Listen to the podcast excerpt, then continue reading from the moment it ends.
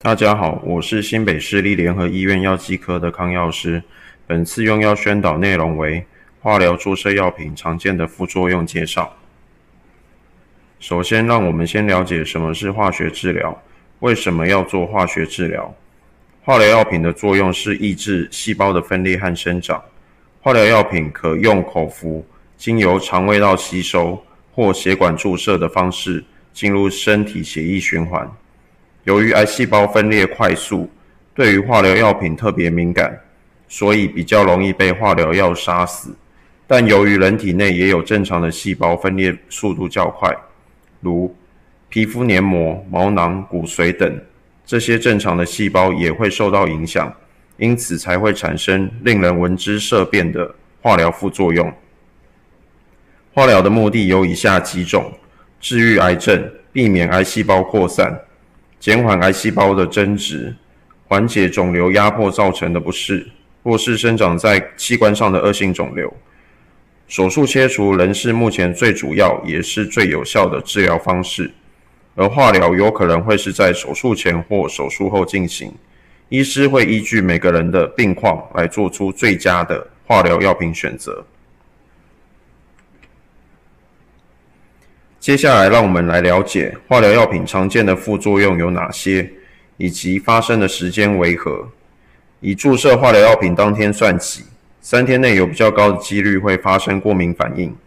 轻微的症状包括局部皮肤红疹、红斑等；严重的话，可能会有眼睛或嘴唇红肿、皮肤起水泡、口腔破、喉咙痛、全身性红疹、发烧以及呼吸困难的症状。若有上述严重过敏反应的现象发生，建议立即就医。而化疗二名招彰的恶心呕吐副作用，则是在五天内有比较高的几率会发生。对于过敏和恶心呕吐的副作用，一般来说，注射化疗前都会给予预防性的药品，因此可以大大的降低这些副作用发生的几率。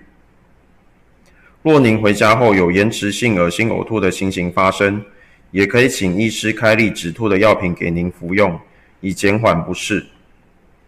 口腔炎发生的高峰期在第五到第十天之间，若有发生，只要溃疡的伤口没有感染的现象，就会慢慢的复原愈合。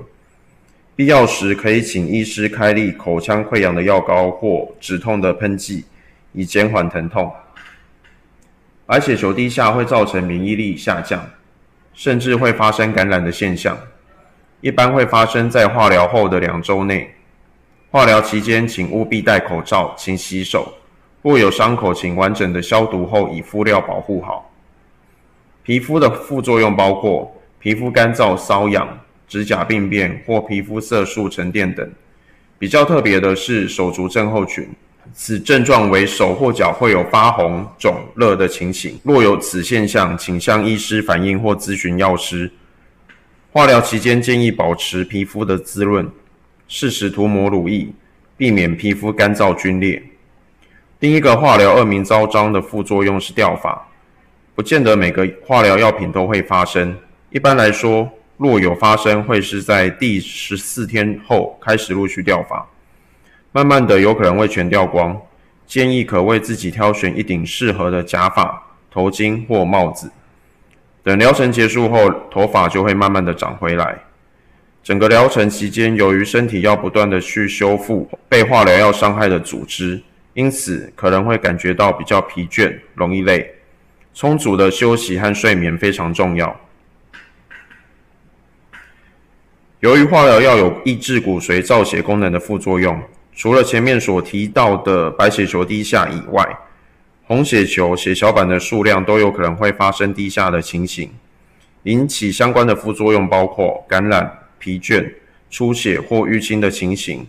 每次进行治疗前都会抽血检测相关的生理数据，若有低于标准值的情形，医师可能会延后治疗的时间，让数值恢复后再继续进行化疗。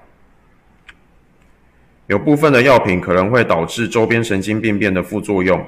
症状包括手脚麻木、感觉迟钝、平衡感失调等现象，因此日常生活的动作都必须特别小心，避免跌倒。适量的伸展或运动有助于缓解症状，也可以试着热敷缓解不适感。综合上述副作用的介绍，化疗期间最重要的也是最基本、最容易被忽略的保养原则，就是吃、喝、睡、动、松。吃少量多餐，补充足够的蛋白质；喝补充足够的水分。